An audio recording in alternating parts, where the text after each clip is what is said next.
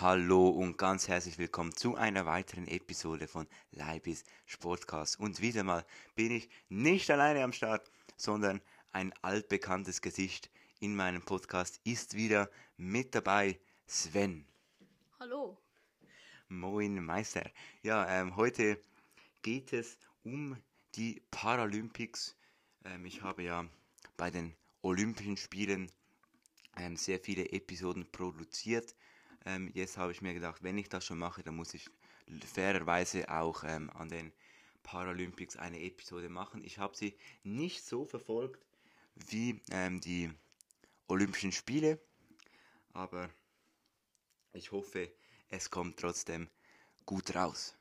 Ja, dann fangen wir doch direkt einmal an mit meinem ersten Highlight, wobei es nicht so ein Highlight ist, sondern ähm, mehr so eine Bemerkung.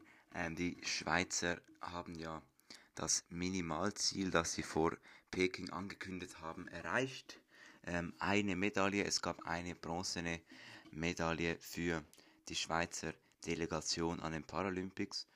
Ähm, die Schweizer konnten ja in Peking nicht immer ihre Topleistung abrufen aufgrund leichter Verletzungen oder Schmerzen. Zum Beispiel Thomas Pfühl litt unter Rücken, Robin Güsch unter Knie- und Monoski-Fahrer. Murat Pelit unter Schulterschmerzen. Zudem fehlten dem Team zu Beginn der Spiele mehrere Staffmitglieder wegen der Corona-Isolation und damit konnten sie teilweise auch nicht mit ihren Trainern trainieren. In einzelnen Rennen war auch schlicht einfach nur Pech dabei, so hätte es in der alpinen Superkombination durchaus eine weitere Medaille geben können. Zum Beispiel führte da Gmür ähm, nach dem ersten Lauf, nein, er war zweiter, Güsch und viel belegten die Plätze 4 und 6. Ähm, Sven, was sind deine ersten Highlights? Also mein erstes Highlight ist die Bronzemedaille von Theo Gmür in der Abfahrt ähm, bei den letzten Olympischen Spielen noch Gold, dieses Mal Bronze und das war da auch eben die einzige Schweizer Medaille. Es war aber eben oft knapp, zum Beispiel im Ski der Männer im Slalom wurde Thomas Pfühl bei seinen letzten Olympischen Spielen Vierter und das ähm, war mein erstes Highlight an diesen ähm, Paralympics. Ja, mein ähm, dritter Punkt ähm, ist auch so ein bisschen auf die Konkurrenz bezogen, die ja sehr viel stärker geworden ist, vor allem China. Äh, da werden wir später nochmals darauf eingehen. Ähm, etliche paralympische Komitees haben sich sozusagen professionalisiert und wenn man als Hobby-Profisportler gegen Vollprofis läuft, liegt einfach nicht mehr drin.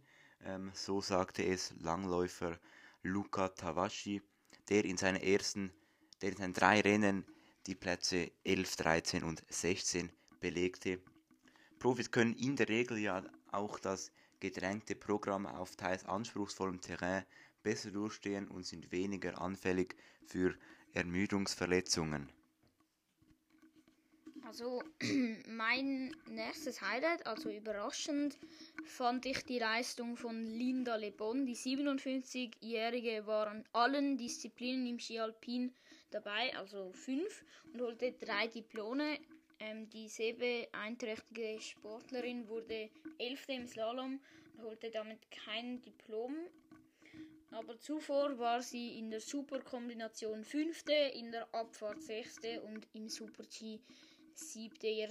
Ihre Vorfahrerin, also ihre, ihr Guide, war ihre Tochter und Le Bon sagte danach, es ist nicht einfach. Ich musste die Mama in mir ausschalten. Das ist mein zweites Highlight. Das wusste ich gar nicht, dass eine ähm, Olympiateilnehmerin von ihrer Tochter sozusagen gecoacht wird. Ähm, ziemlich speziell auf jeden Fall. Ähm, ich habe vorher kurz äh, das Thema China angeschnitten, da werde ich jetzt noch kurz ein bisschen genauer darauf eingehen. Äh, mit China ist ja auf einen Schlag ein neues Schwergewicht in den Parasport gestoßen. Ähm, sie haben an den Paralympics ähm, 19 Gold und total 61 Medaillen gewonnen. und sie gewann damit auch den Medaillenspiegel, nachdem es 2018 mit einer Goldmedaille noch Platz 20 war. China hatte ja jahrelang sich akribisch auf seine Heimspiele vorbereitet. Aus einem großen Bevölkerungspool bis zu 100 Millionen Menschen leben in China mit einer Einschränkung. Ähm, haben sie Athletinnen und Athleten rekrutiert und, und das Trainer-Know-how aus dem Westen eingekauft. Ob China am Parasport dranbleibt und der Höhenflug nachhaltig ist, bleibt aber allerdings noch abzuwarten. Beim Medaillenspiegel wurde die USA fünfte mit sechs Goldmedaillen, elf Silbermedaillen und drei Bronzene, also insgesamt 20 Medaillen. Ähm, das ist der fünfte Platz. Auf dem vierten Platz ist unser Nachbarland Blau, Weiß, Rot. Frankreich mit sieben Goldmedaillen, eine mehr als die USA. Drei silberne, das sind gerade acht weniger als die USA und eine bronzene weniger als die ähm, Vereinigten Staaten. Zwei, das sind insgesamt zwölf Medaillen, acht Rückstand auf die USA. Ähm, auf Platz 3 ist Kanada mit 8 Goldmedaillen, 6 Silber, 11 Bronzene und damit insgesamt 25 Medaillen für Kanada. Das geht für mich aber irgendwie nicht so auf, weil USA, Der, USA, Gold hat. ah, es zählt der, der, mehr Gold hat. Ja. Aha, ja, okay, jetzt komme ich auch draus. Gut, also äh, auf dem zweiten Platz steht die momentan auch sehr in den Medien ähm, die Ukraine. Steht ja momentan nichts mit positiven Schlagzeilen, eher sehr traurige Schlagzeilen in den Medien. Hat Platz 2 an den Paralympics belegt. Elf Goldmedaillen, 10 silberne und 8 bronzene, insgesamt 29 Medaillen. Und jetzt kommt das der neue, äh, das neue Schwergewicht China. Ja, China war wirklich überragend. 18 Goldmedaillen, 20 Silber und 23 Bronzemedaillen. Das sind insgesamt 61 Medaillen, also 32 mehr als die Ukraine geholt hat. Gab es überhaupt so viele Wettkämpfe? Ich weiß es nicht. Auf jeden Fall ist das unglaublich viel Medaillen und somit gewinnen sie diesen Medaillenspiegel. Kann man dann auch sagen, sie haben die Olympischen Spiele gewonnen? Ich weiß es auch nicht. Auf jeden Fall haben sie den äh, Medaillenspiegel gewonnen. Ähm, das war's von den Paralympics. Wir haben aber noch mehr auf dem Programm. Jetzt geht es um die Schweizer Super League. Und zwar haben wir gedacht, dass ich nicht eine einzelne Episode mache zum Super League Update, sondern dass wir das gleich in den Paralympics Podcast reinpacken. Und wir starten direkt mit der ersten Partie Zürich gegen St. Gallen im Letzigrund. Und das war die große Überraschung der Runde. St. Gallen siegte gegen den zuletzt so meisterlichen Club FC Zürich mit Trainer andere Breitenreiter ähm, gleich mit 0 zu 3. Ähm, auch die in den Schüssen ähm, hatte St. Gallen leichte Vorteile, 13 zu 15 aus Zürcher Sicht. Torschüsse allerdings 6 zu 4 aus Zürcher Sicht und auch im Ballbesitz lagen die Zürcher im Vorteil 51% zu 59%. Dann gehen wir zur nächsten Partie, auch da eine kleinere Überraschung am Start. Ja, da haben die Berner Young Boys gegen das Schlusslicht Lausanne-Sport nur 2 zu 2 unentschieden ähm, gespielt, obwohl sie 19 Schüsse hatten und ähm, auch sieben davon gingen aufs Tor und auch 66% Ballbesitz. Und ähm, sie waren meistens das bessere Team, aber Lausanne Sport war sehr stark über ähm, die Konter und das hat wohl am Ende ausgemacht. Da war, muss ich sagen, auch noch ein bisschen glücklich. Lausanne-Sport ging ja 1-0 in Führung.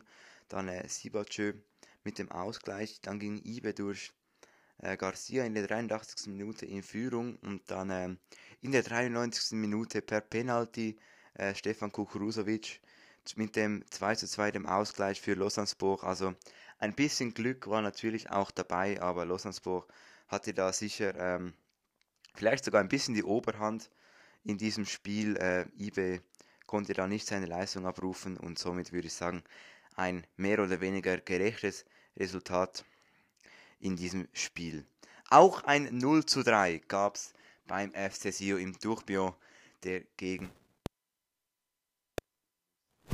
äh, Sio verlor da, wie gesagt, mit 0 zu 3, hatte einen Schuss mehr, 14 zu 13, ähm, hatte aber nur die Hälfte der Torschüsse von Lugano aus ähm, Sittener Sicht 2 zu 4 und ein bisschen weniger Ballbesitz, 47% zu 53%, also Lugano ist außer bei den Schüssen überall im Vorteil, hatten auch ein bisschen mehr, hatten 50 Pässe mehr gespielt als ähm, Sion und Sion kriegte dann auch noch eine rote Karte.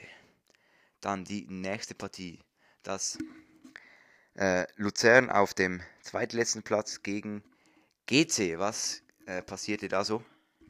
Ja, da ging es 1 zu 0 für GC.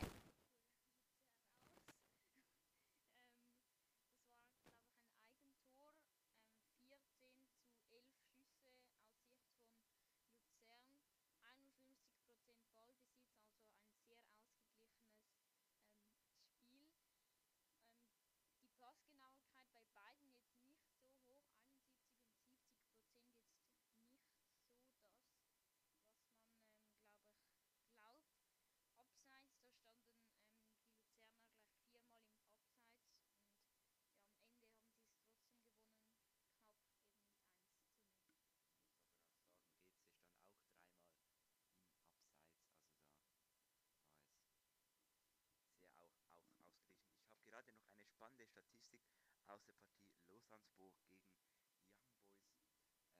Die Partie ging wie gesagt 2 zu 2 aus. Und zwar ist da die Eckballstatistik. Ähm, da war IB doch ziemlich klar im Vorteil, nämlich ähm, hatte Lausanne-Sport in diesen 90 Minuten, 93 Minuten, null Eckbälle, während IB gleich zehnmal den Ball zur Mitte schlagen durfte. Und damit gehen wir zur nächsten Partie. Svens Herzensverein, der FC Basel, gegen den äh, Servet FC, wenn man das so sagt, mit dem Ligatopscorer Miroslav Stefanovic. Und zwar gewann der FC Basel diese Partie im Joggeli mit 2 zu 0, hatte 23 zu 9 Schüssen, 11 zu 4 Torschüsse ähm, und 69% Ballbesitz, während Servet nur 31 hatte und eine Passstatistik, die so sehr beeindruckend ist. Basel spielte im ganzen Spiel 622 Pässe, während es Servet nicht mal auf 300 schaffte. 291 Pässe waren das. Und die roten Karten, da war Servet ein bisschen im Vorteil, nämlich ähm, holte sich Servet gleich zwei rote Karten ab und auch zwei gelbe Karten. Basel holte sich gar keinen Karton. Ja, dann schauen wir doch mal auf die Tabelle. Du hast es bereits gesagt, Lausanne Sport steht an letzter Stelle. Vier Niederlagen in den letzten fünf Spielen und jüngst das Unentschieden gegen den äh, BSC IB. 13 Punkte, minus, minus 33 das Torverhältnis von Lausanne Sport. Ja, und immer noch an zweitletzter Stelle jetzt Luzern. Aber ähm, für GC wird es jetzt immer schwieriger. Es sind noch fünf Punkte auf Luzern. Also es wird ein sehr spannender Abstiegskampf, wenn es um die Relegation geht in der Schweiz. Und im gesicherten Mittelfeld sind das Servet, St. Gallen und ja, Sion eigentlich auch noch. Ja. Dann, ähm, du hast schon ein bisschen angesprochen, GC auf dem achten Platz äh, mit 27 Punkten, 5 Punkte Vorsprung momentan, aber wir schauen da auf die Statistik von den letzten 5 Spielen. Da gab es wie Lausanne das Schlusslicht vier Niederlagen und ein Unentschieden. Sie haben, also GC hat nur noch ein bisschen die bessere Torverhältnis, das bessere Torverhältnis. Minus 2 sind es da. Ähm, dann noch kurz ein Abstecher in die Challenge League, bevor wir da weitermachen. Da steht ja momentan Winterthur auf dem Platz 2 und Aarau auf dem ersten Platz. Da ist aber noch alles drin. Aarau hat nur zwei Punkte Vorsprung. Das gibt also noch ein spannendes Aufstiegsrennen und jetzt geht es weiter mit der Super League-Tabelle und Platz 7. Eben Platz 7 ist Sion. Es, es kann das gesicherte Mittelfeld sein, aber es kann auch eben nach unten gehen. Es sind ja auch nur drei Punkte auf GC. Wenn sich Sion äh, mit guten Leistungen halten kann, dann ähm, geht es nicht nach unten. So wird es sein. Ähm, auf dem sechsten Platz ist der FC St. Gallen, die Espen ähm, aus dem Kibun Park. Ähm, sie haben 34 Punkte, 4 Punkte Vorsprung auf den FC Sion, nur ein Punkt Rückstand auf den fünften Platz, ähm, minus 2 die Tordifferenz und aus den letzten fünf Spielen gab es drei Siege und zwei Unentschieden. Ja, auf dem fünften Platz ist das Team vom Liga-Topscorer und das Team, das in dieser Runde am meisten rote Karten kassiert hat. Zwei sind es in einer Partie. Ja, das ist ähm, Genf Servet. Jetzt eben verloren gegen Basel, davor zweimal gewonnen. Also es ist wie ein bisschen ein Hin und Her bei Servet. Wenn sie eine gute Leistung ähm, bringen, dann in Ich muss kurz sagen, er ließ jetzt gerade das Mikrofon fallen, darum kurz die Störung. okay, ich mache da kurz weiter. Ähm, Servet ähm, hat 35 Punkte, minus 6 die Tordifferenz. Ähm, zwei Siege in den letzten fünf Spielen, zwei Niederlagen und ein Unentschieden steht momentan auf dem fünften Platz. Dann der FC Lugano mit dem Trainer Croci Torti. Ähm, auf dem vierten Platz, der Lederplatz momentan für sie. Ähm, 42 Punkte, 7, 7 Punkte ähm, Vorsprung auf Servet. Die Tordifferenz steht genau bei 0 und aus den letzten 5 Spielen gab es 3 Siege und 2 Unentschieden. Lugano hat auch nur 3 Punkte Rückstand auf das drittplatzierte IB, das ja äh, jetzt diese Runde von dem FC Basel überholt wurde. Ähm, IB mit 45 Punkten und einer Tordifferenz von 25, genau gleich wie der zweitplatzierte FC Basel. Allerdings sieht es dabei IB bei den letzten fünf Spielen nicht so gut aus. Drei Unentschieden, ein Sieg und eine Niederlage. Jüngst das Unentschieden gegen das Schlusslicht Lausanne-Sport. Ja, ähm, dann der FC Basel auf dem zweiten Platz mit 47 Punkten und drei Siegen aus den letzten fünf Spielen, einen Unentschieden und einem, einer Niederlage, ähm, auch 25 ähm, plus die Tordifferenz. Jetzt übergebe ich das Mikrofon noch einmal für den ersten Platz und wahrscheinlich auch schon der Meister mit 12 Punkten Vorsprung. Ja, das ist ähm, der FC Zürich. Zwölf Punkte, wie schon gesagt, Vorsprung. Eben jetzt verloren gegen St. Gallen. Davor aber drei Siege in Serie und ja, ähm, sie sind schon konstant, aber eben es sind auch Siege dabei, wo sie jetzt wie mit Glück gewinnen, jetzt aus meiner Sicht. Aber eben sie haben die stärkste Offensive mit eBay zusammen 59 Tore. Also es ist sehr stark, was die Offensive zeigt. Zürich eben 12 Punkte und ich glaube jetzt, dass wir zum Meister reichen.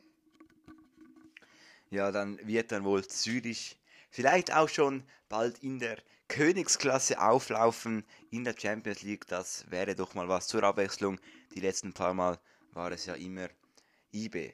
Dann schauen wir noch ein bisschen voraus auf den Spieltag 27, der am nächsten Samstag anfängt und am Sonntag auch bereits wieder zu Ende geht. Ähm, in der ersten Partie spielt da St. Gallen zu Hause gegen den FC Luzern.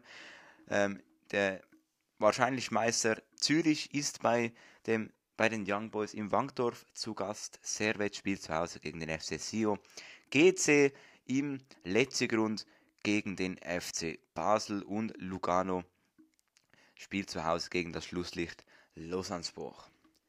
Ja, dann ist es immer noch nicht zu Ende mit unserem Podcast. Wir haben nochmal etwas und zwar, ich sage nur, der Rücktritt vom Rücktritt. Und zwar geht es noch ein bisschen nach Amerika. Wir kennen es wahrscheinlich alle, der beste Footballer aller Zeiten. Tom Brady hat vor 42 Tagen ähm, seinen Rücktritt bekannt gegeben und am Montag hat er bereits wieder sein Comeback angekündigt bei den Tampa Bay Buccaneers und das ist auf jeden Fall die unsportlichste Aktion, die man aus meiner Sicht machen kann. Also wenn man doch zurücktritt, dann bleibt doch wenigstens zurückgetreten.